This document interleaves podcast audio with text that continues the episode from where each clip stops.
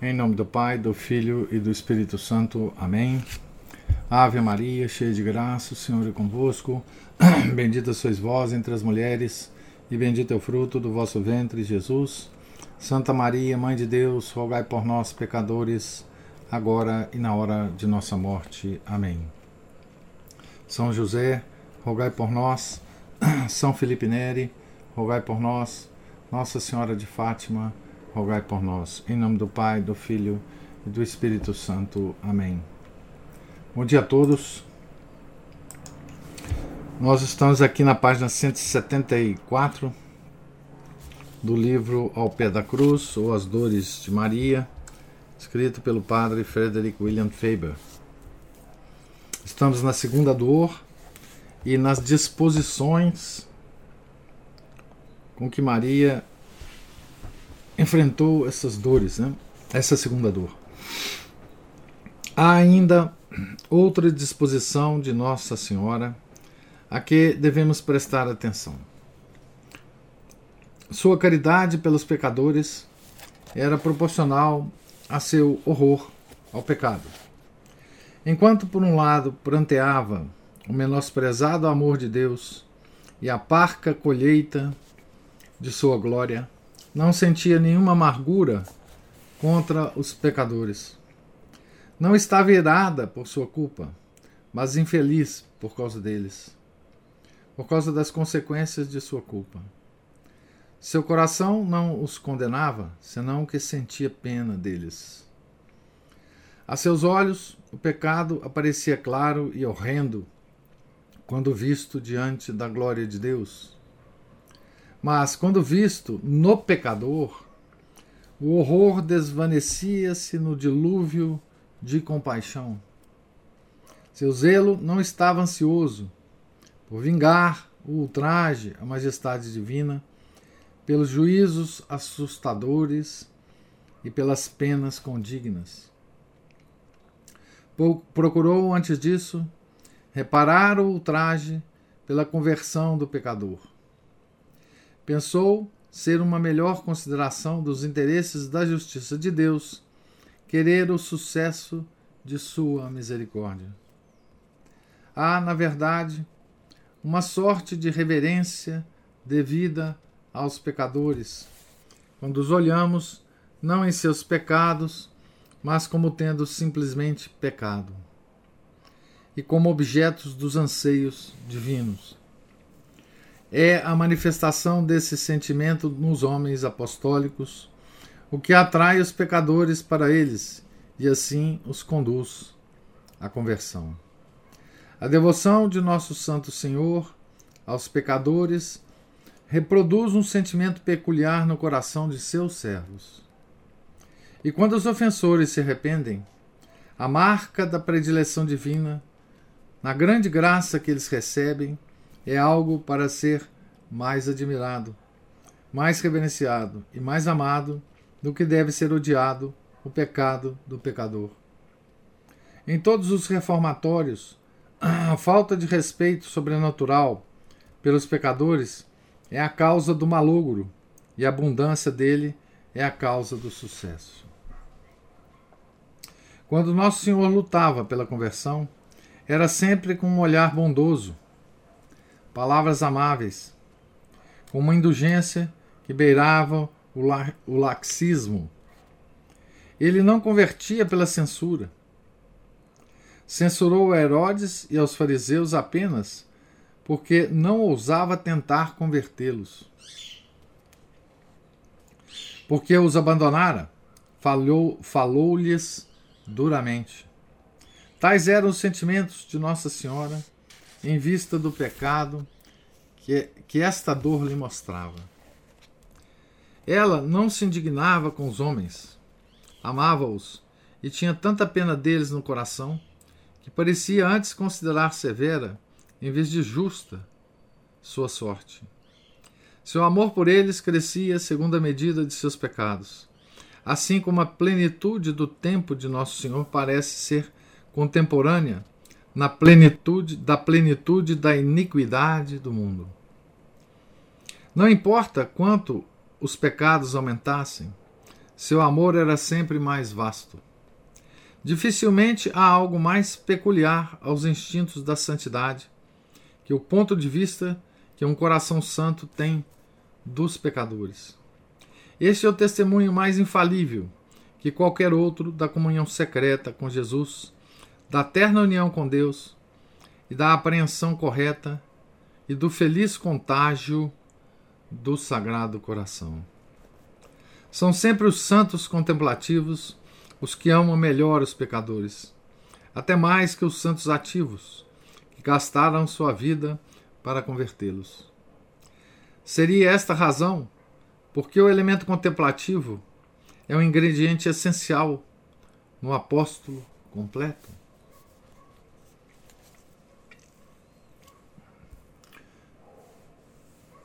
Bom, essa é uma disposição de Nossa Senhora e ele está dizendo que é, essa é uma disposição do Sagrado Coração de Nosso Senhor, né? A disposição de amar né, o pecador e de tratar com o pecador de forma amável, de forma é, como Jesus os tratou, né? É... E é curioso, é... e é apenas um detalhe que ele nos traz aqui, mas é curioso pensar sobre isso.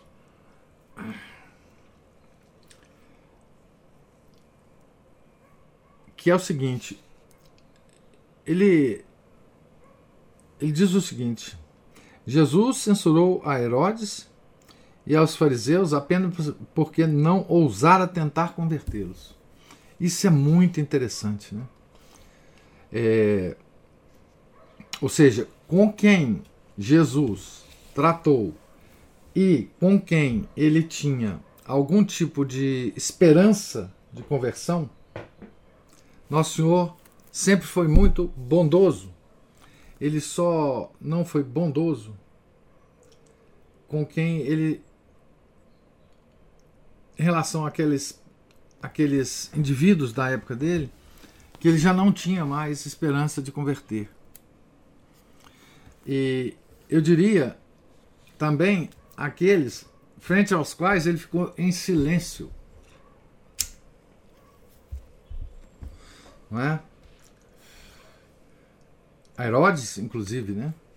E, em certa medida, no diálogo com Pilatos, ele também teve silêncios significativos ali, né?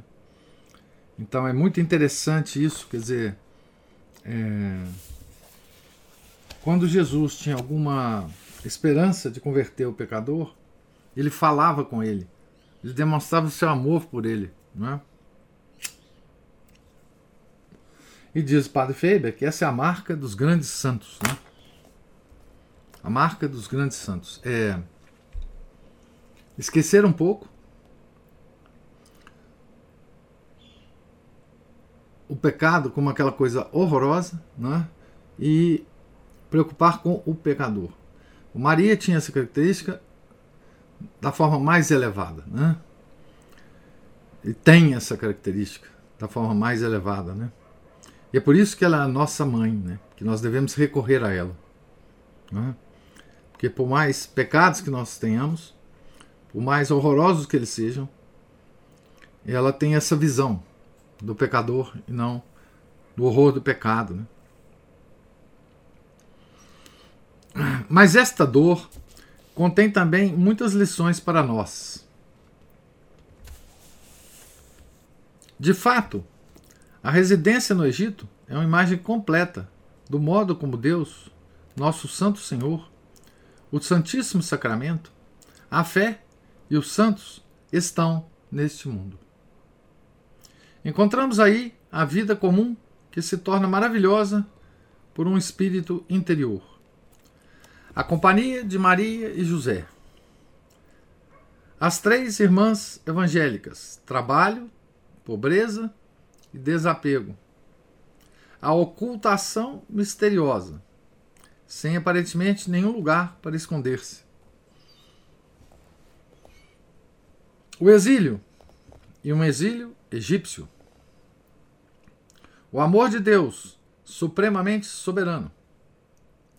E finalmente, nosso Senhor no mundo como uma criancinha. E assim está o Deus invisível, apesar da luz de suas perfeições, em sua própria criação. E assim nosso Senhor ainda está na igreja e na Santa Sé, apesar de todos os seus triunfos. E assim está o Santíssimo Sacramento, apesar de toda a luminosa teologia que se escreveu sobre ele. E assim está a fé, nos interesses conflitivos e nas grandezas da civilização moderna, apesar de suas velhas conquistas históricas e da atual propagação diária. E assim estão os santos, escondidos bem fundo nas cavernas da vida, onde nenhuma publicidade os pode encontrar, apesar dos milagres que realizam. Estão no mundo como criancinhas. Nós também fazemos parte deste quadro. Aí encontramos um imenso Nilo, abre aspas, escoando pelo antigo e silencioso Egito como um sonho, fecha aspas.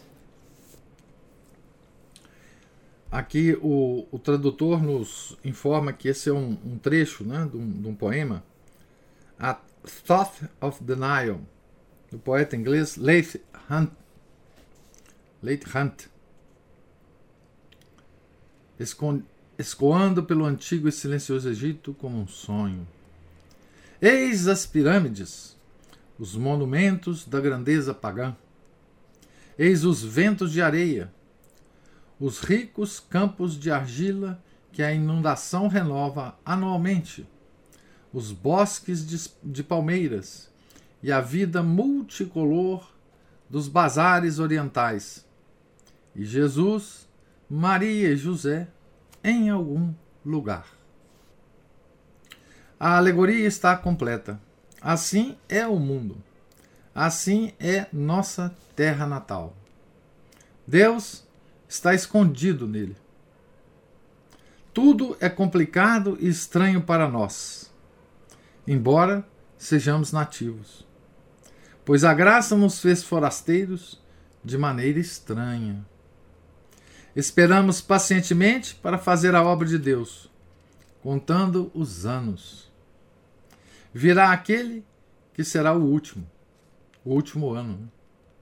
Levar-nos-á para casa e deixar-nos-á aos pés de Deus. E assim como fomos tudo para Deus em nosso exílio, assim Deus será tudo para nós no eterno lar. Bendita seja sua misericórdia. É desamoroso dizê-lo, pois ele já não é tudo para nós?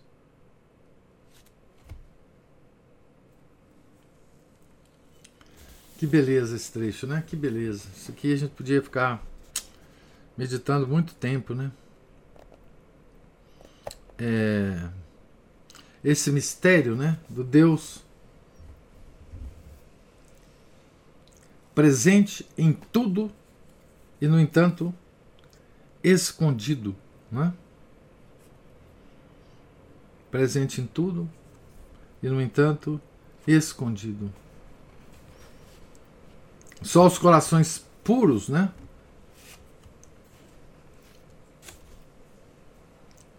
O encontram. Né? Para todo o resto, ele está escondido. Né?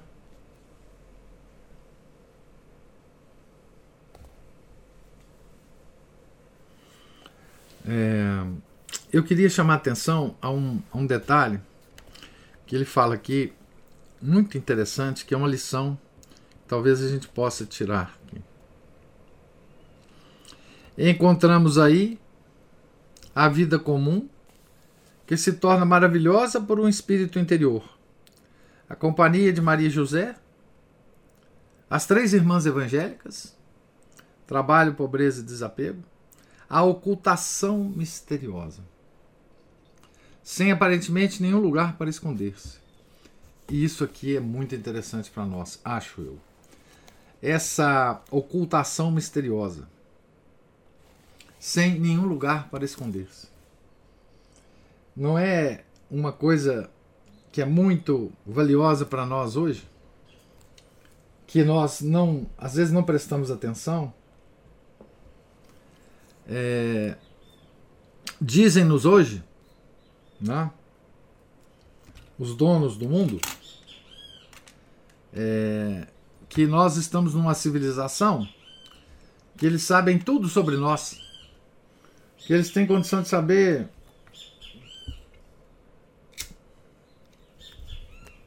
muitos detalhes da nossa vida, que eles, tá, eles têm condição ou vão ter de nos saber onde nós estamos, o que, que nós estamos fazendo, né?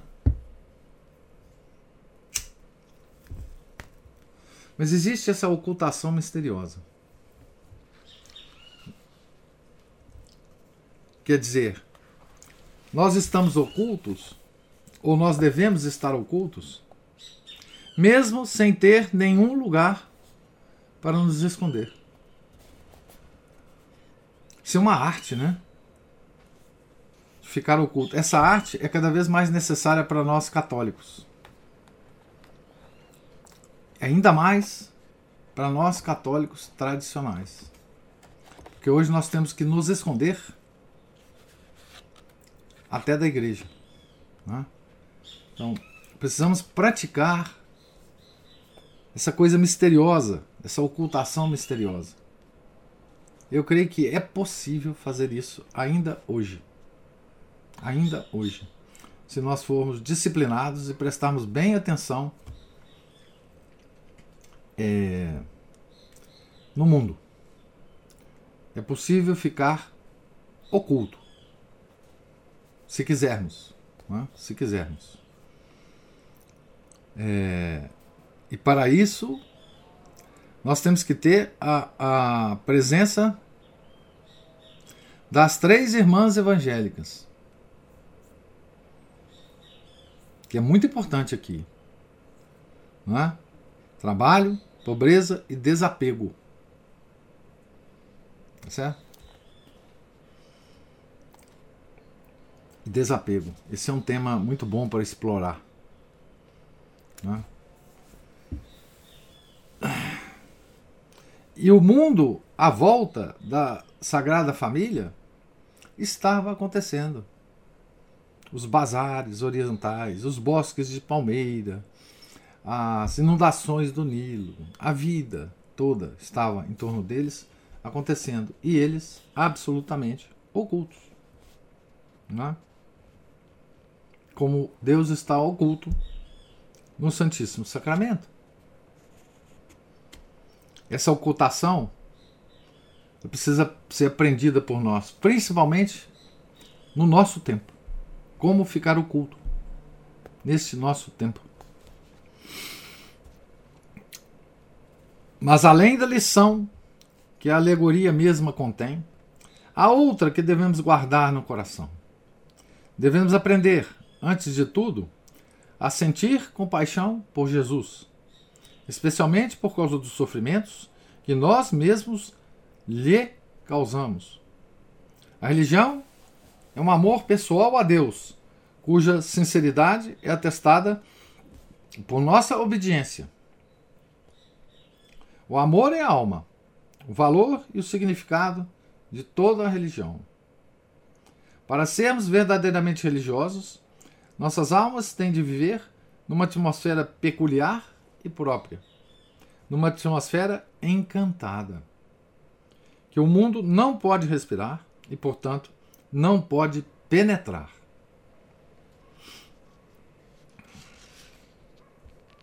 Devemos ser capazes de respirar uma atmosfera de oração. A alma deve ter um mundo próprio de esperanças e de temores, um conjunto de gostos e de simpatia, de instinto e de pressentimento, de tendências e de repulsas. Não é suficiente meramente crer num número de doutrinas, ou observar certos mandamentos. Estas coisas são essenciais, mas não perfazem o todo. São a carne e o sangue, mas a alma é o amor. Ora, o modo principal de criarmos essa atmosfera encantada ao nosso redor é a devoção aos mistérios de nosso Santo Senhor. Maria santificou-se nessa dor pela compaixão por Jesus. A venerável Joana de Jesus e Maria, uma franciscana, quando meditava a fuga de Nosso Senhor para o Egito, ouviu de repente um grande barulho, como a correr e a chocar-se, como o correr e o chocar-se de homens armados a perseguir alguém. E viu num instante um belo menino, um belo menininho, ofegante de cansaço. E correndo na direção dela, com máxima velocidade, gritando: Ó oh, Joana, ajude-me a esconder-me. Sou Jesus de Nazaré, fugindo dos pecadores que me querem matar e que me perseguem como Herodes. Imploro-te, salva-me. A grande coisa que devemos almejar é que os mistérios de Nosso Senhor, especialmente sua paixão, de sua paixão e de sua infância, estejam continuamente em nosso pensamento. Não devem ser de maneira alguma como uma história passada, com respeito à qual tenhamos sentimentos poéticos e emotivos, ou que simplesmente consideramos favorita. Devem ser como coisas viventes, contemporâneas, que estão perpetuamente diante dos nossos olhos e das quais somos participantes.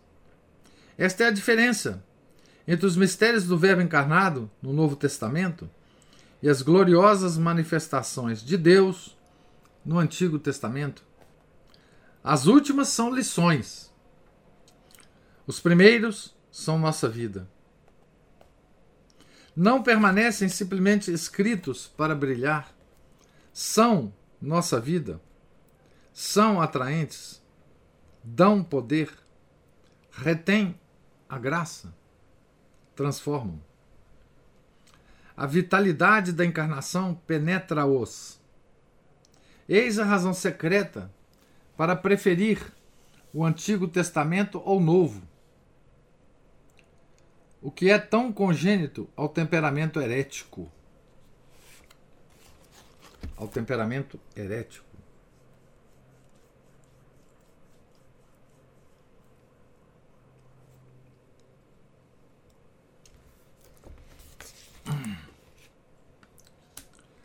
Os que não têm o Santíssimo Sacramento e destronaram a Maria perderam o significado da encarnação. Os evangelhos são para eles uma bela história, e menos ainda. Mas o Êxodo é muito mais romântico, mais excitante, mais glorioso. E assim também é a conquista de Canaã e o reinado de Davi e o elevado patriotismo dos profetas. Portanto, o entusiasmo que os católicos sentem pelos incidentes do Evangelho, os hereges sentem-no pela história do Antigo Testamento. É a vida de sua religião, o fôlego de sua santidade, a presença infindável e a visão de seu amado. Assim, por uma meditação assídua, pelo amor sofredor e pelo amor jubiloso, trilhamos nosso caminho nos mistérios de Jesus, senti sentido junto com eles, até que a seu caráter histórico se acrescente a realidade da adoração e seu coração, por assim dizer, bata com o nosso, como outra vida, melhor, sobrenatural. Então, aqui ele está fazendo um apelo a nós, né? Um apelo para que a gente considere que aquela história, a história da encarnação, e da paixão, porque a encarnação não teve outro motivo que a paixão, ela seja uma história que se desenrola no tempo, uma história perene. Uma história que não acaba nunca.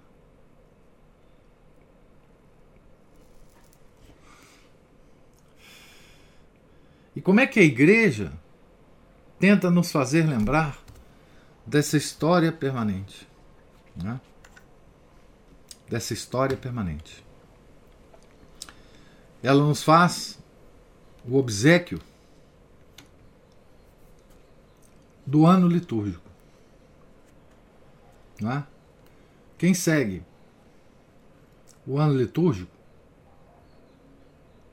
claro, estou falando do ano litúrgico de sempre, né? Não agora essas, enfim, essas modificações, essas no, novidades, né? Do, depois do Concílio Vaticano II. Mas quem segue, o, quem segue o ano litúrgico, o ano litúrgico é uma espécie de presença permanente da história, da encarnação e da paixão na nossa vida. Né? Como é que a gente torna essa história permanente né, na nossa vida? Ele fala aqui nesse pequeno trecho. Né? Meditação assídua. Meditação assídua. Não é? É, essa, essa meditação que ele fala. A grande coisa que devemos almejar é que os mistérios do Nosso Senhor, especialmente sua paixão e sua infância, que faz parte da encarnação, estejam continuamente em nosso pensamento. É assim que essa história permanece. É assim que ela permaneceu ao longo desses dois milênios. Né? Permaneceu na civilização, é? permaneceu nos homens, através da igreja, e tem de permanecer em nós, através do ano litúrgico. É? Das devoções que o, ano litúrgico nos apresenta, é? nos compele a elas, é? É uma história permanente. É? É, é um mistério isso, dessa história permanente. É um mistério o sacrifício da missa, da renovação do sacrifício. É? Aquele evento da cruz é renovado permanentemente para nós. Né? Permanentemente. E essa é a grande graça que a igreja nos traz, né? dentre outras. Poder vivemos cada ano, repetidamente na nossa vida, essa história, que é permanente, né? que se repete. Veja que coisa, né? A igreja, ao longo desses dois milênios, todo ano, todo ano, ela já fez isso duas mil e tantas vezes, né? ela repete a mesma coisa, a mesma história. Né?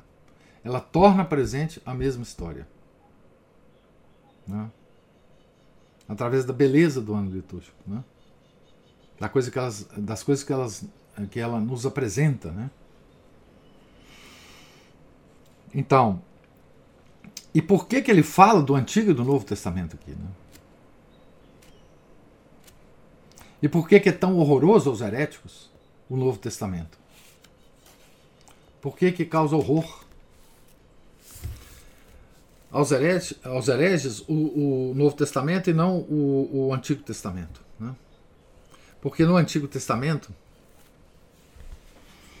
por mais poderoso que Deus se mostrasse ao povo, não é? por mais que ele, é, que ele tentasse estar presente é, ao povo escolhido, por mais que ele enviasse profetas, para instruir o povo? Por mais que ele ajudasse o povo de Israel a vencer os seus inimigos, por mais que ele tenha ajudado o povo a atravessar o deserto, 40 anos, chegar a Canaã, terra prometida, né? por mais que ele tenha é, abençoado os reis do povo de Israel, né? ele não estava presente aqui. E o horror que os hereges têm, os hereges de todas as épocas, especialmente hoje, especialmente os que estão dentro da igreja. O horror do Novo Testamento é que Deus se encarnou. Deus agora não estava lá de cima comunicando com os homens através das pessoas, dos, dos ungidos dele. Né? Não, Deus estava aqui agora falando com os homens. Isso é apavorante para os hereges. A encarnação é a coisa mais horrorosa para os hereges. Isso não. Não, Deus pode falar lá de cima, mas aqui de baixo com a própria voz humana, com a própria linguagem humana, isso é demais. Né? Isso é demais.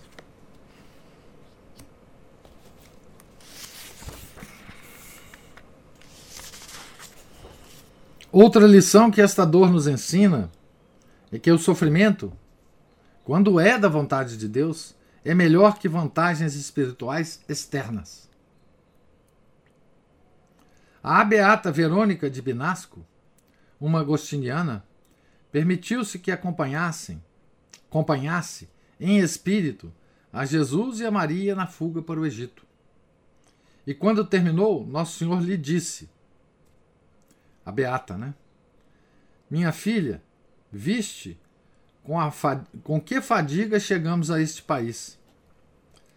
Aprende disto que ninguém recebe graças sem sofrer. Podemos entendê-lo muito bem. Agora voltamos ao Padre Faber. Né? Podemos entendê-lo muito bem. Mas quando o sofrimento se opõe aos meios da graça, quando sua presença envolve a perda das vantagens espirituais externas, pode parecer o contrário. Submeter-se alegremente ao sofrimento nestas circunstâncias envolve algo mais que uma submissão ordinária. Acreditar que, por ser a vontade do Senhor, o sofrimento é melhor para nós que a continuação de tais vantagens requer um enorme exercício de fé. A questão da religiosidade é a questão de nossa salvação eterna. A experiência tem nos mostrado amplamente como nossos exercícios espirituais dependem da regularidade. Um dia para Deus é o que é, é, é o que é um dia para Deus, o que é senão uma conclusão legítima da manhã com Deus. Muitos homens apoiam sua vida inteira na missa diária e ela assiste-o muito bem até o fim. Existe na Terra uma alma mais desamparada que aquela que, acostumada a, acostumada a frequentar a comunhão, é repentinamente privada dela por longo período? Ademais, a quantas pessoas vemos melhorar com o sofrimento? Porventura não os, os insensibiliza? Guilherme diz que a doença destrói a santidade em vez de produzi-la. É uma frase forte. Façamos uma redução. Sobrará ainda muita verdade para deixar-nos melancólicos. O cardeal de Berulle, falando de sofrimentos interiores e de provações do espírito, disse ter conhecido muitas almas eminentes neste estado e vir apenas uma que não tinha retrocedido diante dele. O cardeal não era um homem de exageros. E ainda assim, apesar de todas essas palavras e de todas essas experiências terríveis, devemos acolher o sofrimento que vem de Deus como melhor que horas de oração, de sacrifícios diários, de sacramentos celestes. Podemos lançar um olhar desejoso para estas coisas, mas não um inconformado, um olhar inconformado. É uma lição difícil de aprender. Quem não se lembra da primeira vez que teve de aprendê-la? Como parecia inquietante. As coisas comuns pareciam ininteligíveis. A consciência tinha de arranjar-se em muitas questões. Nunca foi tão necessária uma direção espiritual, quando não se tinha nenhuma. Digamos que nosso sofrimento fosse uma doença. De quantas coisas essa dor nos dispensou? E que dor era grande o suficiente para dispensar-nos de algo? Havia mais provações, mais exigências, por causa do nosso sofrimento, e aparentemente menos meios de graça para conservar o abastecimento interior. Muitas coisas que em nós pareciam regulares e fortes na saúde eram agora provadas, esticadas e soltas novamente, e eram postas à prova de várias maneiras. Não poucas se romperam de todo. As dores sempre acometem um homem pesaroso, como bestas covardes que não atacam a presa até que esteja ferida. Assim tínhamos muito que suportar e pouca força para suportá-lo. Foi uma lição de vergonha, aprendida em temor e em insegurança, e frutuosa em aborrecimento e em lágrimas. Mas durante aquele tempo aprendemos a lição. E embora sua recordação esteja agora apagada e obscurecida pelos tediosos pecados veniais que a desfiguram por completo, a autodesconfiança, todavia, aprofundou-se. Aproximamo-nos de Deus, crescemos no homem interior. Éramos mais reais porque mais interiores. Estávamos conscientes de um poder adicional porque a graça estava próxima de nós. Esse esse esse trecho aqui, o Padre Faber, como teólogo místico, né, ele nunca consegue deixar de fazer grandes observações como teólogo místico. Né? Ah, então ele diz, né?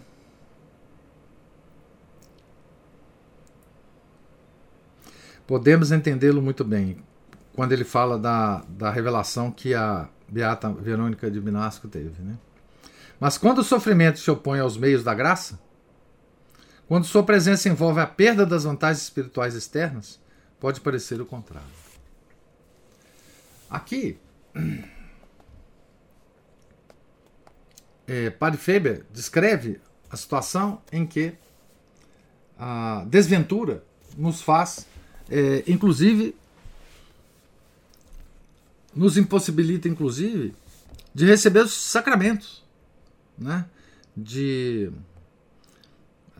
de não poder mais ir à missa, né?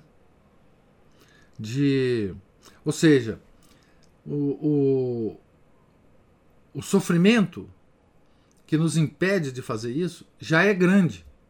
E nós precisaríamos desses meios normais da graça para enfrentar o sofrimento. E é exatamente nesse momento que nos falta esses meios externos. Né? É... E ele diz quanto que isso é perigoso para a alma, né? Quantas almas nesse processo são perdidas, né? E aqui para nós esse trecho ele tem um significado ainda maior. Né? É... Aqui ele está falando de situações extremas, né? de que um sofrimento venha na sua vida é, e te impeça, inclusive, de dos meios naturais da graça, né? Ou seja, o, se opõe aos meios da graça. Quando o sofrimento se opõe aos meios da graça, quando sua presença envolve a perda das vantagens espirituais externas. Acesso a um diretor espiritual, acesso à missa, comunhão, a confissão, os sacramentos. Né? Então, por que, que isso é tão importante para nós, né? Porque nós vivemos num mundo assim, né? Nós vivemos hoje um mundo assim. Não porque nós temos algum sofrimento pessoal, né? Que nos impede de ir à missa, por exemplo.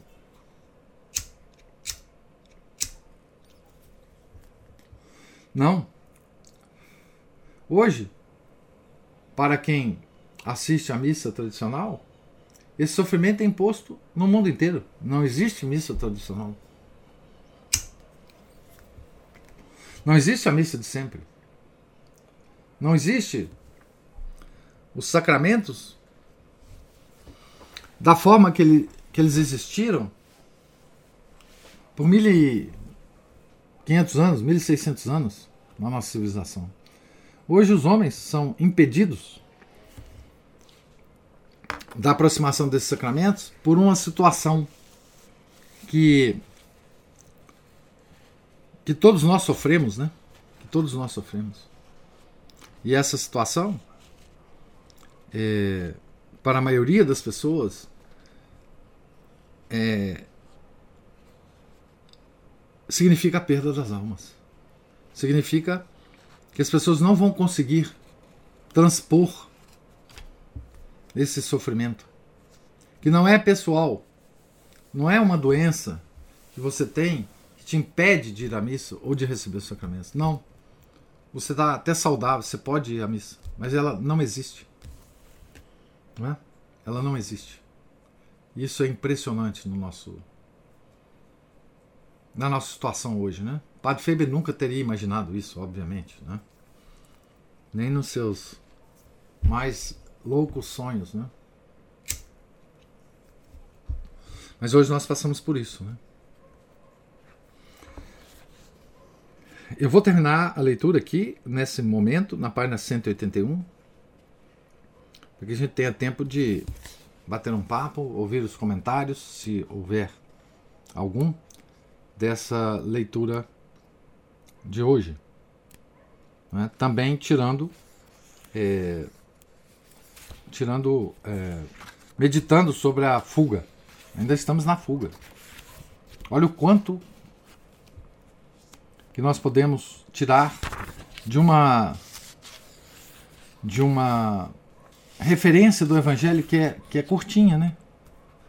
É curtinha essa referência no evangelho. Em que nós estamos sendo levados pelo Padre Faber Há considerações profundas sobre essa segunda dor. E é óbvio que o Padre Feber está se escorando né, em toda a tradição da igreja sobre essa dor. Né? Os padres, ele usa inclusive revelações aqui pessoais de, de santos, de beatas, de monges, de religiosas, de enfim, para nos levar a essa meditação. Né? Então, se alguém tiver alguma Observação. Oi, professor. Diga, Márcio. Tudo bom? Não. Bom, aí tem várias, várias é, é, considerações que a gente pode fazer, né? Para ver como é que é, quando um trecho significativo ele é meditado, quanta riqueza de, de de proveito que a gente pode ter, né, inclusive principalmente para nossa vida prática. Né? O Egito é aqui e agora. Né? É. Nós temos várias, nós podemos ter várias situações de exílio, né? a missa não tem presente, nós encontramos quem está aí né, que não tem a, a, sorte de ter um acesso a, a, a, bons padres, uma boa missa, fica pulando de paróquia em paróquia, né? Tá no exílio, tá, tá longe do templo de Jerusalém, né? É. é outras considerações também sobre as dores, né?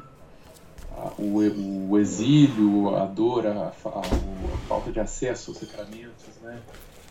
os meios da graça, enquanto muitas vezes a própria dor, a própria situação de dor, ela pode ser um meio de nos fazer despertar para essa graça também, e até mesmo de recebê-la, né? Se a gente a, aceitar essa essa oferecer esse sacrifício de bom grado, né? Acho que praticamente todos nós, todos nós já, já tivemos aquela oportunidade de, de ter atravessado situações difíceis e depois se perguntar lá na frente, não sei como eu aguentei, não sei como eu consegui. Não. E mesmo durante os, esses momentos, há, há uns momentos assim que de repente vem uma, uma paz muito grande que invade a gente assim, e uma entrega muito boa, muito confiante, que faz que a gente realmente consiga descobrir o que, que é carregar a, a cruz com alegria, né? E só lá na frente você vai se dar conta disso assim. Ah, muitas vezes é perceptível naquele momento, mas lá na frente você perceber como é que eu consegui isso, que, que a gente não conseguiu, né? Conseguiram pra gente. É. Né? Deus conseguiu para nós né? É, são temas assim, que, se eu quiser desenvolver mais a, mais a fundo, porque você tem mais tempo de vida do que a maioria de nós aqui já deve ter tido bastante experiência nessa parte também das dores. Todos nós já tivemos, mas quem mais vive, mais tem, né? e uma terceira consideração também, o senhor falou logo no começo, né, que nós temos que ser é, ocultos Aí me fez lembrar aquelas diretrizes do homem cinza, cinzento ou pardacento, né, o Grey Man's Directory, que ele é bem em voga aí no, no meio sobrevivencialista, né, de, de ser discreto, de se mesclar no meio do, do ambiente e sumir, desaparecer. Isso. Não só em aparência, mas também com as atitudes, com as palavras. Tornar-se invisível. Tornar-se invisível no ambiente em que está. Ou seja, se torna, tornar-se oculto, né? é, a, em plena luz do dia, se for o caso. E uma quarta consideração é, é, é eu também tenho meditado bastante nessa questão do, do Deus oculto, né? Que ele, ele também ele é oculto na, nas cenas da ressurreição, né? De repente eles percebem, ah, é o Senhor, como os, os discípulos lá de Emaús, né? É. E os pescadores, né? os apóstolos, né? Perceberam que aquele homem que estava fazendo, assando um peixinho na, na, na praia era o Senhor, é o Senhor, ou então, né, Nosso Senhor que vem caminhando sobre as águas no encontro do, do, da barca lá de São Pedro, né, falou assim, sou eu, não tem mais, até escrevi essa, essa frase em, quadrinho, né, são as visitas que Nosso Senhor nos faz, né, de, de forma oculta, né, tão fácil descobrir as belezas, a presença de Deus no que é belo, no que é bonito, no que é agradável, mas a gente também tem que ficar atento para descobrir as visitas de Deus nessas horas também, né, e perceber que, que Deus não não né, ele não nos deixa. E, e como aquilo também é enviado também por Deus justamente para a gente buscar né fechando lá com aquele outro outra colocação que eu fiz que ali o sofrimento também, né, esse exílio que a gente se encontra muitas vezes, né, nem que seja um exílio interior, esses sofrimentos que, que o padre Faber disse aqui, que muitas almas passam por elas, mas que tem que saber tirar proveito disso, né? Não é simplesmente partir para o Rivotril, para é. Receita Azul, mas simplesmente encarar aquele, aquele desafio, como tantas vezes nas, nas nossas orações a gente coloca, né?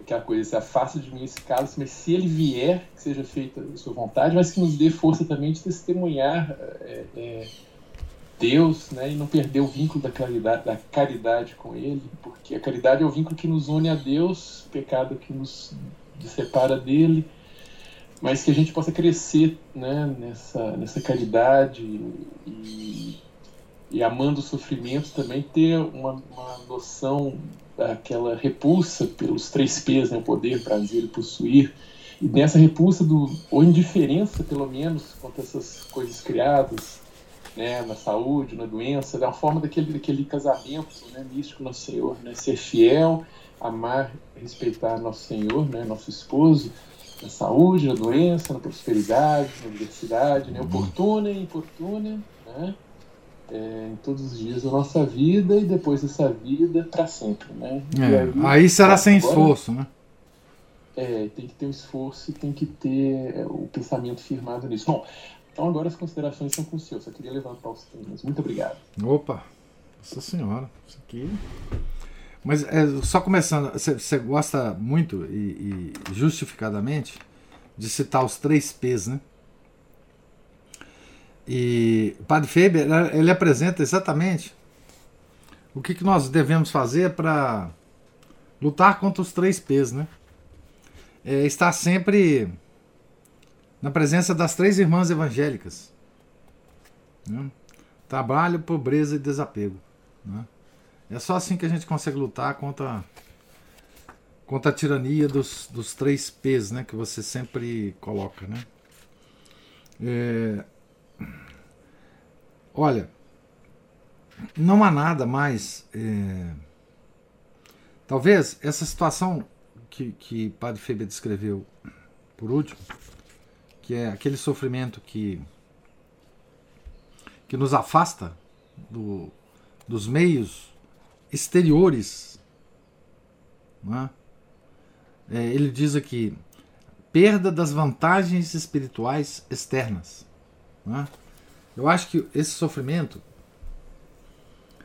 ele é mais ele é mais desafiador por uma razão muito simples da psicologia humana. Quanto mais você se afasta desses meios exteriores, tá certo? Quanto mais você se afasta desses meios exteriores, dessas vantagens, eu queria só vantagens espirituais externas, mais menos você sente falta delas. Tá certo? E é essa e esse é o grande desafio. Quer dizer, é uma dor que ela é sentida inicialmente, mas depois ela não é mais sentida. É, é um aspecto terrível, cruel dessa, dessa dor, que é você adquire uma certa insensibilidade a ela. Ela não lhe parece mais como dor. Né? À medida que você se afasta dessas vantagens externas, espirituais, é, o ser humano passa a não, a não sentir falta delas. E é isso que faz as almas se perderem. Né? É, esse é o aspecto mais cruel da crise da igreja. Né? Porque nós temos uma situação hoje é, pior até do que o afastamento total dessas vantagens espirituais. É pior nossa situação. Porque para quem assiste, ou para quem tem o propósito de assistir só as missas antigas, esses vão ficar impedidos na maior parte do mundo. São poucas as cidades, os centros que, que, que nos quais você pode assistir essas missas. Mas o pior não é que nos outros lugares não tenha missa. Não tem missa. A missa nova. Não é? E o que, que significa ter a missa nova? Significa que você tem aparentemente as vantagens espirituais externas, mas elas estão degradadas. Elas estão degradadas. Elas existem, tá? Mas elas estão degradadas. Ou seja, existe um, uma recepção dessas vantagens espirituais degradadas, que também faz você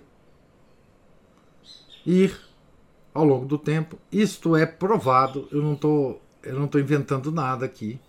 Né? É só você você estudar um pouco sobre a situação do catolicismo nos últimos 60 anos. Isso é provado que essa situação leva à perda da fé. A perda da fé. Então, é, a complexidade da nossa situação hoje é muito grande. E para quem tem o privilégio de ter a missa, tá certo? Não só deve agradecer muito a Deus por isso, mas também rezar muito por aqueles que não têm o privilégio que nós temos. Para aqueles que nem sequer consideram isto um privilégio para aqueles que na própria cidade onde há a celebração dessa missa sequer pensam em assisti-la. Já são tão afastados das vantagens espirituais externas reais eles não sequer se aproximam. Isso é uma uma situação tão triste, né? tão triste. É... Porque veja, é... É, é tão horroroso isso, porque na antiguidade você via as pessoas afastadas da igreja indo nos cultos pagãos.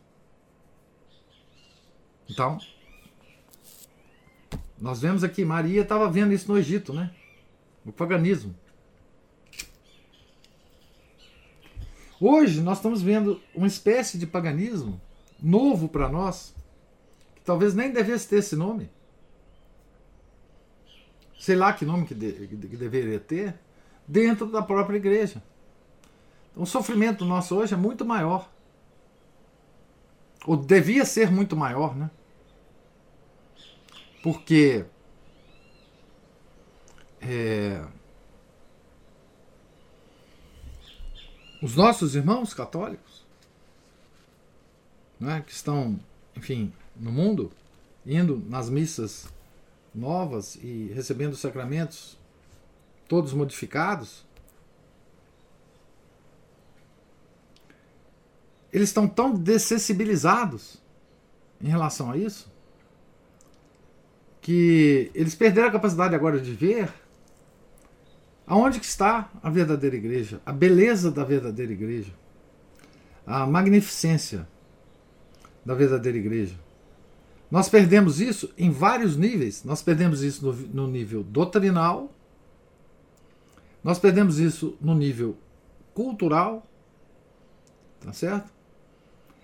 Cultural que eu digo é o seguinte: nós não temos mais a herança nós católicos, do modo geral, nós não temos mais a herança da beleza católica, não é? da arte católica, da música católica, que sempre acompanhou os nossos rituais. Não é?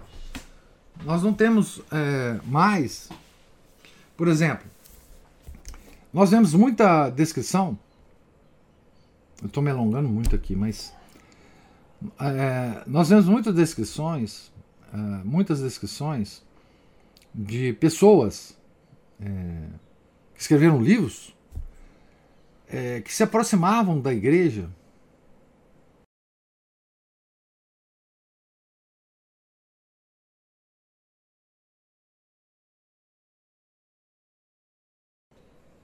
Deu uma travada aqui. Então eu estava dizendo: há escritores que nos escrevem como eles se aproximaram da igreja pela beleza pela por aquela estrutura majestosa, né? Por exemplo, pessoas que é, passavam perto de uma igreja à tarde e entrava para ver a, as cerimônias da, da, das orações vespertinas, o coro gregoriano, os monges cantando as orações do breviário. É? E dali se convertiam. Então, a igreja era uma, um lugar que atraía as pessoas por várias razões. A beleza, a majestade, não é? Atraía os olhos, atraía os sentidos físicos. Não é? É, e isso se perdeu, né? Quem é, quem é pode ser minimamente atraído para entrar, a não ser turista idiota, na Catedral de Brasília, por exemplo. Tá certo? Quem pode ser atraído por essa por essa obra que está sendo feita aqui na nossa cidade, Belo Horizonte? Esse negócio aqui do, do da, da da, da Basílica, da, da, Catedral Central de Belo Horizonte, sei lá como é que chama esse templo que o bispo está construindo aqui. Não é? Quem pode ser atraído? Ninguém mais é atraído. Então, a própria atração que a igreja exercia, a igreja enquanto estrutura física, exercia nos pagãos, nos hereges de todas as épocas, ela não existe mais. Né? E mesmo quem, por, pela graça de Deus, continua católico, quando entra numa igreja que foi, se ela é antiga, ela já foi totalmente transformada. Tirado todos os santos, todas as coisas belas da igreja. Tem lá a mesa da, da ceia, né? É, o altar não é mais nem olhado praticamente, porque o centro da atenção é a tal mesa lá que está lá na, na, frente. Então tudo isso é, é, degrada, degrada essas vantagens espirituais externas. Elas não são mais visíveis. Porque é, é, é importante, nós somos seres que temos cinco sentidos. E é importantíssimo que nós sejamos atraídos também pelos cinco sentidos. Né? Isso não existe mais. E esse é um grande sofrimento. É um grande sofrimento. Né? Não é só que nós não tenhamos essas vantagens espirituais. Nós temos como que um, uma imitação dessas. É, não estou dizendo, eu não estou querendo entrar no, no, no, no mérito aqui se os sacramentos novos são válidos ou não são válidos. Não, não é isso que eu estou querendo dizer. Eles são degradados, visivelmente degradados. Se não pela sua parte essencial, pelo menos pela sua parte visível, tocável, audível. Elas estão degradadas. Ô Márcio, você falou tanta coisa que eu peguei uma coisa e já falei tanto que eu não quero mais cansar vocês, os ouvidos de vocês, não. Vamos ver se a gente tem outros, outros comentários aí. Professor. Sim. Eu tenho muitos comentários para fazer sobre o que o senhor falou, mas já que o senhor falou outros. Não, mas pode ser os mesmos. Eu quero ouvir outras vozes. Eu não quero ouvir a minha voz. Não, é, eu lembrei da conversão do Paul Claudel, que aconteceu exatamente numa situação assim que ele descreve de entrar diz, ele diz, num momento difícil da vida, né? Artista, né? E acho que no inverno ele entra numa catedral e quando ele escuta o canto gregoriano, ele estava em franca dúvida sobre a existência de Deus, totalmente desesperançado, e a conversão dele se dá ali ante a a cerimônia que estava sendo realizada, a missa que estava sendo realizada, toda a beleza que ele viu foi, foi suficiente para ele falar: não, não pode ser de outra forma. E isso a gente está falando assim, né, de um, um, artista francês daquele ambiente totalmente inóspito é. da França. E hoje, professor, mesmo uma catedral antiga de construção, ela tem elementos que são desanimadores. Por exemplo, a Igreja da Boa Viagem, eles colocam um quadro, eu falo que a gente né, tem ido lá eventualmente, uma vez por mês, e nós já estivemos lá em, em shows é, de música clássica, né? E música clássica, essa música é que ela é cansativa, então, se eu veja bem a configuração da igreja que a gente frequenta, eu lembro sempre de uma das leituras de Vida de Santos, é, não sei se era Santa Bernadette ou Santa Teresinha, ela só permitiram a ela colocar flores no altar, porque as mulheres não entravam no altar, né? Isso. Não. Altar e sacristia são lugares sagrados, não, não, se pisa em sacristia, não é? Não. É, uma dessas duas santas foi só depois de, de uma, da, da permissão dela ir para o claustro, é, é, para o convento, e depois de, de limpar muita cozinha e muito chão, que permitiram que ela colocasse flores no altar. Foi Santa Teresinha, menino Jesus. Santa Teresinha. E nós temos uma configuração de igreja que deixa uma porta aberta para banheiro, né? Então nós estamos nessa situação que o mundo é, acaba que nos obriga a agir de uma forma totalmente adversa. Mas eu, o, o, assunto que o senhor falou assim, vamos falar de outro, não, não ficou assim muito claro para mim no comecinho. O senhor falou a leitura, né? De, da nossa ocultação no mundo. E isso para mim não ficou claro, porque nos ocultar, é, é, porque eu penso muito assim, professor, há uma distorção é, no nível interno hoje, que eu, eu diria assim, a síntese seria é, termos uma biografia, né? As pessoas, nos, é, desde a mais tenra juventude, a gente é levado a pensar que tem que ter uma carreira de trabalho. Quer dizer, para que você vai ter uma carreira de trabalho? Você contar uma história biográfica, né? Então, assim, se você não se oculta, é, se você não se oculta fisicamente, se você se oculta fisicamente, por outro lado, você não se oculta do ponto de vista da construção de uma ação no mundo que seja edificante, não para o mundo. Então, assim, não ficou claro para mim essa ocultação do início da, da, da leitura, sabe? Isso é um mistério. Está longe demais isso. Isso é um mistério. É um mistério. É, essa, essa questão da ocultação, ela é um pouco.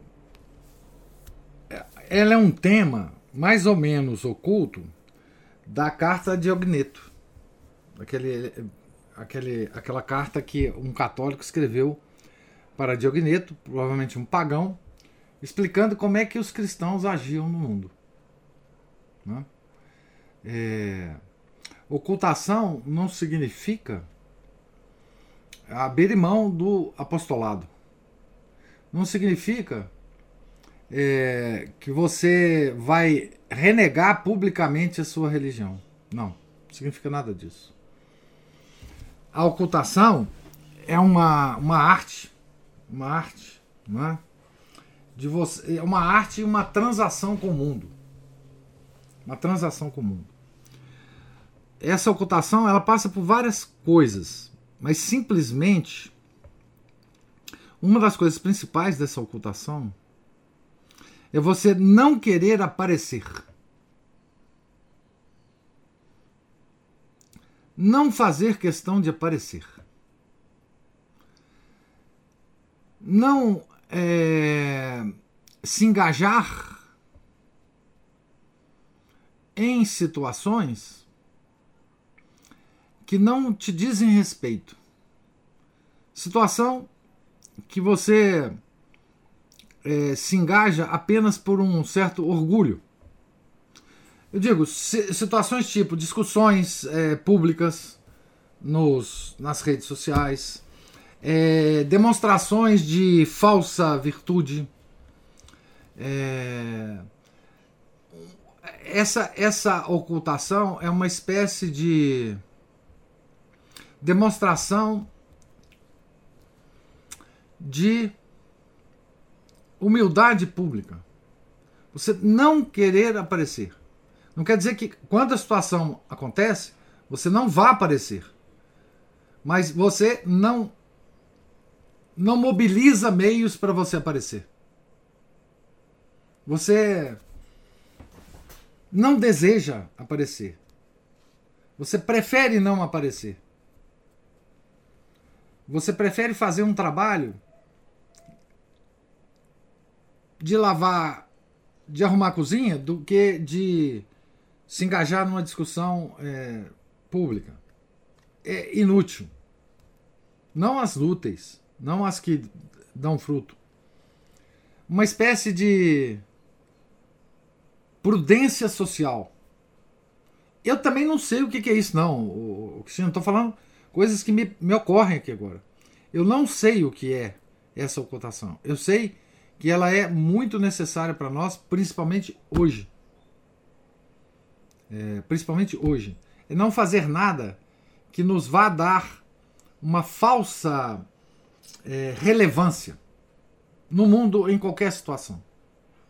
É mais ou menos isso que eu penso dessa ocultação.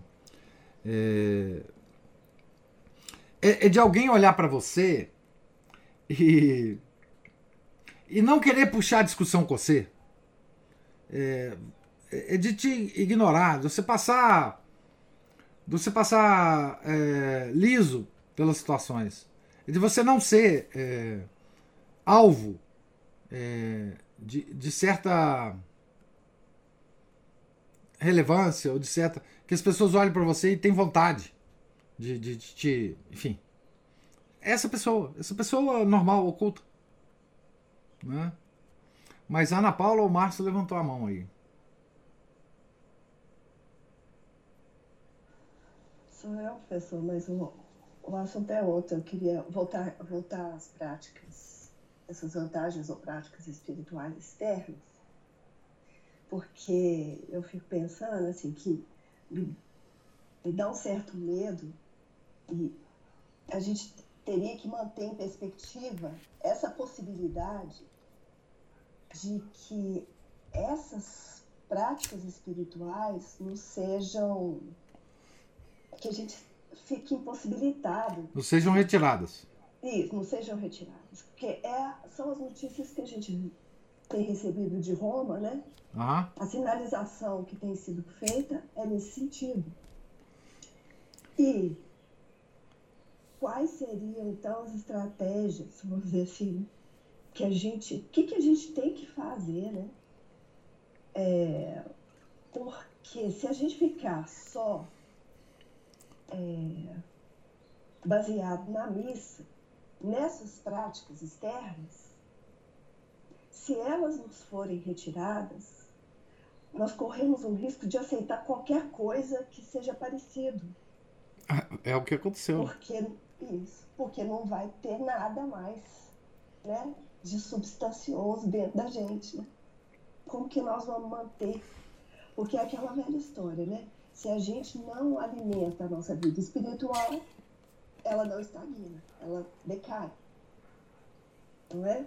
Não tem jeito. Ou ela anda para frente ou ela anda para trás. Ela nunca fica parada. Não. Né? E aí?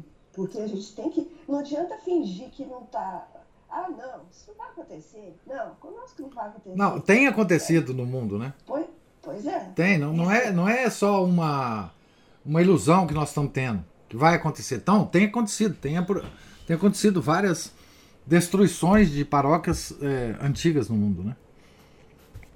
É... Isso pode chegar aqui até nós, e aí? É, pois é. Pois é, então, é, nós temos que descobrir meios extraordinários da graça. Esses são os meios ordinários né? que Deus nos, nos deu. Né? E nós vamos ter que duramente descobrir os meios extraordinários da graça. Né? Não tem outro jeito. Deus está é, nos fazendo sofrer e, e Ele certamente é, não esqueceu de nós, né? Nunca esquece de nós. Então nós vamos ver como é que vai, ver, vai desenvolver a situação, né? Mas você sabe que nós temos é, exemplos interessantes para, digamos assim, é, considerar, né? Eu ontem estava lendo um livro que eu ganhei. É, uma história muito interessante, muito interessante. É, que diz respeito àquela, àquela época é, que a missa antiga foi proibida, é, ou teve-se a impressão de que a missa antiga foi proibida, e que aqueles católicos é, não sabiam o que fazer. O que, que nós vamos fazer? Né? Isso no início da crise. Eu tô, estou descrevendo a situação que ocorreu mais ou menos no início, no meados da década de 70, tá? A missa nova tinha, tinha menos que 10 anos, né? E muitos católicos ficaram impressionados, né? O que, é que eu vou fazer agora? Né? E eu, a história se refere a um católico é, muito famoso entre nós, né? um grande católico, que é o Gustavo Corsão. Então, o que, que o Gustavo Corsão fez? Eu não sabia disso até ler essa, esse trecho no livro. O que, que o Gustavo Corsão fez? Durante alguns anos. Bom, ele não tinha missa. Ele era um homem de missa diária. Né? Então veja, veja o Gustavo Corsão. Gustavo Corsão, ele é mil, ele, ele nasceu em 1898, tá? Ele se converteu é, mais ou menos com 40 anos, né? Então, mais ou menos na década de 40. Final da década de 30, início da década de 40. Então ele passou é, 20, 30 anos, de 40 a 70, digamos assim, 30 anos assistindo a missa antiga diariamente. Tá certo? Então de repente acaba. Acaba. Então o que, que ele fez? Curioso isso. Ele. Ele foi na missa nova. Falou: não tem jeito. O que, que eu vou fazer? Muitos católicos hoje fazem isso. Católicos conscientes de tudo. De tudo. Fazem isso. Até que ele teve um encontro. Como é que ele se. Como é que ele. Ele parou de ir na missa nova, né? É, ele teve um encontro. É, já era amigo, já tinha é, muita relação com o Jean Mandiran o francês lá do, do da revista Itinéraire. E o Jamadihã veio uma vez ao Brasil visitar o Coção. Eles eram amigos assim, de visitas. Né? E nessa visita é que o Jamadihã convenceu o Gustavo Coção que ele não devia ir na Missa Nova. Com todas as perdas das vantagens estruturais externas. Ele não devia ir. Devia procurar outra situação. Né? É, e daí para frente ele não foi mais nunca na missa nova. Ele só foi na missa nova uma vez. Depois disso, mas já morto. Porque a missa de Requiem do Gustavo Corsão, a esposa dele não conseguiu missa antiga. Não conseguiu que ninguém celebrasse a missa antiga de Requiem. Então, a missa de Requiem do Gustavo Corsão foi na missa nova. Mas foi a única depois. Então, essa é a situação que todos nós passamos. Veja, o grande intelectual Corsão, ele, ele não sabia o que fazer, então ele, enfim, no, no início, Tá certo? É, então, isso é para dizer para vocês que essa situação que nós passamos, ou, ou, podemos passar aqui na nossa cidade, não é a situação de todo mundo. Ninguém praticamente no mundo tem a missa antiga. Essa situação é, ela não é nova. Todos passaram, grandes homens, pequenos homens, grandes mulheres, pequenas mulheres, é, enfim, é, não, não tem fórmula para isso. Não tem. Não tem fórmula. É, cada um tem um, um, um caminho que trilhou, é, enfim. É, a gente tem que pedir muito a Deus para que, se essa situação vier para nós, nós tenhamos fé suficiente para nos mantermos no nosso caminho Pedir a Deus os meios extraordinários da graça. Enfim. O Felipe está falando, a igreja tem de estar em nossa memória. Uma vez que o senhor falou isso no, é, na, na, nossa memória, no, no, é mais do que a nossa memória. Nós temos que revisitar essa arte é, visual da igreja é, e a arte auditiva do cantochão, né? o enquanto a, a Cristina estava falando do, do Paul Claudel, eu estava lembrando é, nas, nas, nos contos né, e na, nos romances do Machado de Assis, ele sempre estava falando do cantochão, né? o, o som do cantochão, é, o canto gregoriano. É, então, isso que criou a civilização, né, essa, essa riqueza visual e auditiva que criou a civilização, isso nós não podemos perder da nossa, da nossa consciência. Né? é isso que eu, que eu já falei, Felipe. Nós temos que reavivar a nossa memória através de fotos, de vídeos, de enfim, de música, para que a gente para que a gente se insira de alguma forma nessa civilização que a, que a igreja criou. Né? Certo? Ana Paula, infelizmente eu não tenho resposta para isso. Eu não sei, não sei, não sei nem mesmo o que eu vou fazer, né? É, é, se a situação piorar da, da, forma como as indicações é, nos dizem, né?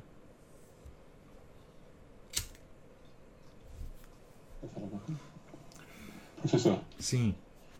É, só para terminar aqui, é, minha última colocação, é a questão do, da vida oculta. É, o próprio São Luís de Montfort, não sei qual das obras, se é no Tratado da Verdadeira Devoção, se na Carta aos Amigos da Cruz ou se no Amor e Sabedoria Eterna, ele fala justamente isso. Que muitas vezes a gente quer fazer as virtudes visíveis, aquelas coisas que, oh, dão os olhos, aqueles gestos heróicos fantásticos, assim, cinematográficos, mas Deus chama a gente justamente para essa vida oculta.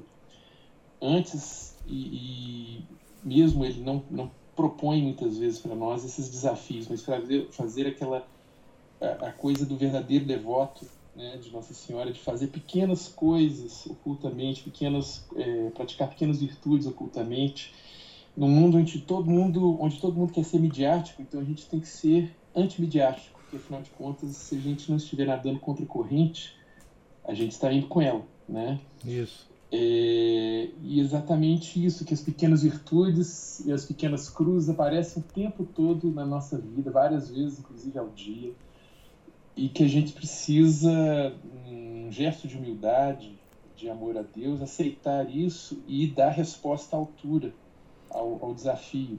É. Né? É, mortificar nossos maus impulsos, é, praticar caridade, fazer uma oração que agrade a Deus, né? aceitar essas penitências que Deus nos envia, mais do que ficar lá fazendo coisas oh, para todo mundo ver, né? É. E, e, que isso, até um comentário do padre Júlio Lombardi, até hoje não sei se pronuncia Lombardi, Lombardi, seja lá como for, o, parece deve ser do, do, do Flamingo, essa do Flamengo, do, do, do esse nome dele, né? Esse nome, isso. Que ele fala exatamente isso. Ele cita Santa Teresinha como o modelo do verdadeiro devoto de Nossa Senhora e que, que é, é, assim, pratica essas virtudes de, do, do modo como ele sugere, do modo oculto. Né? A pequena via. Poucas, é, a pequena via. exatamente. Que, que poucas pessoas percebem. Aí poucas pessoas vão perceber, olha, é o Senhor. Ou seja, a pessoa transparece né, o próprio Nosso Senhor ou a própria Nossa Senhora, como dizia o autor também. Nós temos que ser aparições marianas diárias. Né, para as pessoas perceberem: olha, uma pessoa dessa é como Nossa Senhora, é como Nosso Senhor. Mas só visível aqueles que tiverem sensibilidade para isso. É. É igual o sorriso, o sorriso de Santa Bernadette. Famosíssimo sorriso dela. Exatamente. Só quem tem essa, essa, essa sensibilidade perceba, porque a grande maioria vai, para a grande maioria vai passar batido. Isso. Não é? Isso. é? Então, essa, essa, essa vida, o significado dessa vida oculta, ele é muito. É, ele pode ser aprofundado de várias formas. Ele começa principalmente pelo exercício da, da humildade mesmo, porque Nosso Senhor também levou uma vida oculta até os 30 anos, antes Isso. de começar a vida Isso. pública dele. É. Uma vida de obediência, humildade, submissão, trabalho, de virtude, trabalho, de trabalho, trabalho. cumprimento dos seus deveres de Estado, né? Depois que, que, que vem aquela a dor de Nossa Senhora tê-lo perdido em Jerusalém ter, e a alegria de tê-lo reencontrado no templo, que ali ele fala, né? E ali, a partir dali, continua vivendo obediente. Isso. Né? Então parte principalmente disso e, de perceber isso e de agir em conformidade com isso, né? E é só isso que eu queria. Ah, foi muito bom, foi muito bom, foi muito bom. Eu não sei se ficou suficiente aí para, para, as, para as perguntas que a Cristina fez, mas é, é isso aí. E nós, vive, nós já vivemos época. Sim. Pode falar, Cristina. Não, é isso mesmo. As duas respostas é, foram bem assim orientadoras. É isso. É, pois é, ao longo da história, ao longo das épocas, nós tivemos épocas que eram muito. Era muito fácil para a gente ter uma vida dessa. Não é? Porque toda a, a, estrutura da sociedade te levava a uma coisa dessa.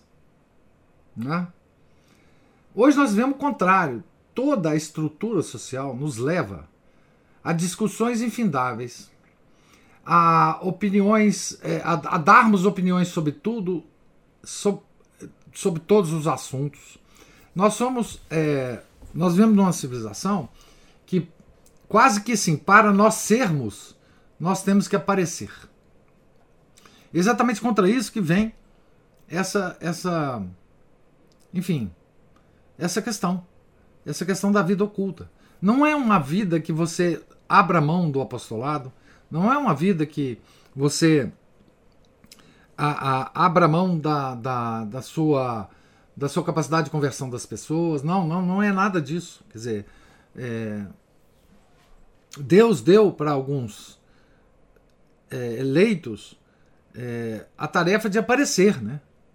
É, você imagina São Francisco Xavier, né? A quantidade de milagre público que ele fez, a quantidade de, enfim, Deus tem uma uma uma uma tarefa para cada um de nós.